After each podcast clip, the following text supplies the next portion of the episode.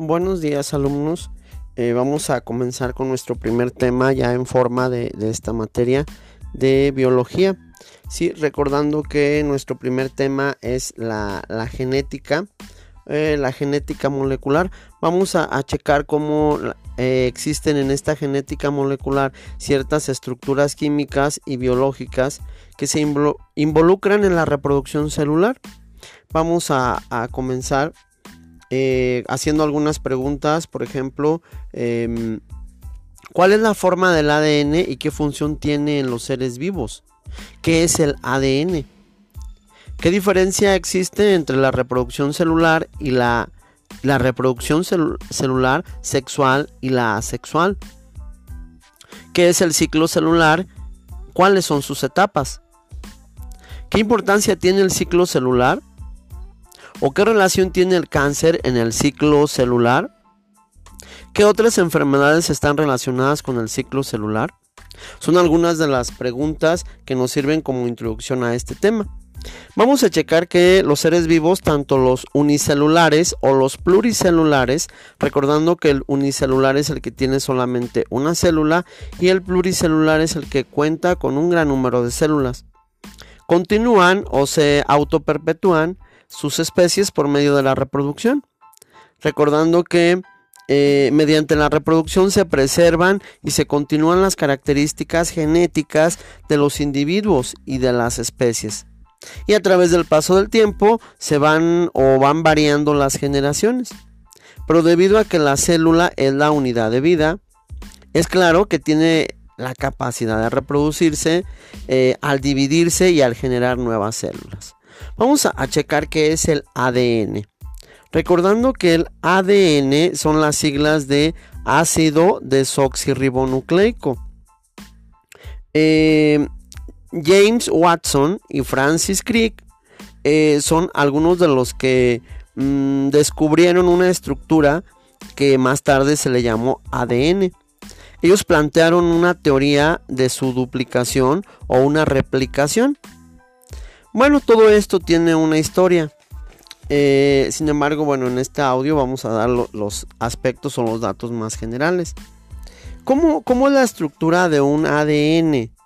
Bueno, la molécula del ADN está formada por dos, dos, largas cadenas de nucleótidos que están enlazados por mm, algunos eh, puentes de hidrógeno que colocados en forma de espiral de una espiral paralela constituyen una doble, una doble hélice.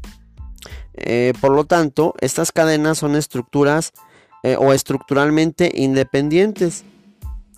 Eh, el conocimiento actual de, de, lo que se sabe o lo que se tiene del ADN nos ha permitido a todos determinar las relaciones de parentescos, de parentesco evolutivo entre distintas especies. También se ha encontrado que desde un punto de vista evolutivo existen mayores diferencias entre el número y la forma de los cromosomas entre las especies más alejadas que entre las más cercanas. También vemos el término de ARN, que es el ácido, ácido ribonucleico. Mm, se forman con la unión de nucleótidos, tanto el ADN como el ARN, ¿sí? donde en el acomodo o en las combinaciones de cuatro unidades de nucleótidos radica el código genético. Bueno, vamos a ver que a pesar de la variedad que hay entre los genes y especie, el código genético es universal.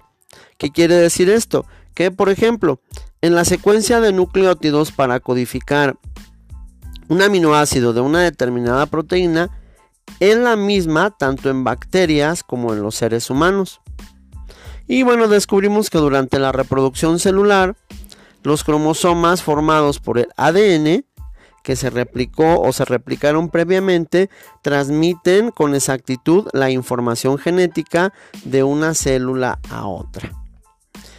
Bueno, ¿qué tiene que ver esto del ADN? Bueno, también hay un aspecto o un término importante a definir que serían los cromosomas.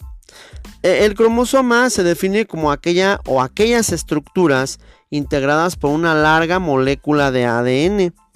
¿Sí? Nos va a ayudar un poquito las imágenes que tenemos en nuestro cuadernillo de trabajo para identificar a los cromosomas o a esas cadenas de ADN.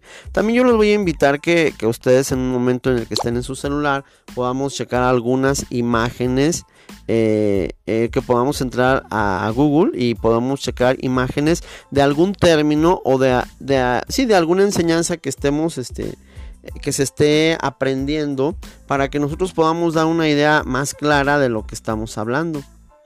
Eh, decíamos que, estos cromosomas eh, están compactados, están enrollados eh, en unas proteínas básicas que tienen un nombre llamado histonas, que a su vez están plegadas y están enrolladas.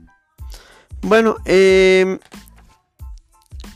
también podemos hablar que hay un ciclo celular, ¿sí? Yo creo que cuando, cuando se habla de que las células tienen un ciclo, bueno, en este caso, eh, la célula, al igual que todos los organismos vivos, nace, crece, madura, se reproduce y muere. Por ello, muchos investigadores han considerado conveniente explicar las distintas etapas de su vida mediante ciclos, ciclos celulares. Eh, en este caso, en las células eucariotas se dividen en cuatro, en cuatro etapas distintas. ¿sí? Mm, la, la fase G1, la fase S, la fase G2 y la fase M.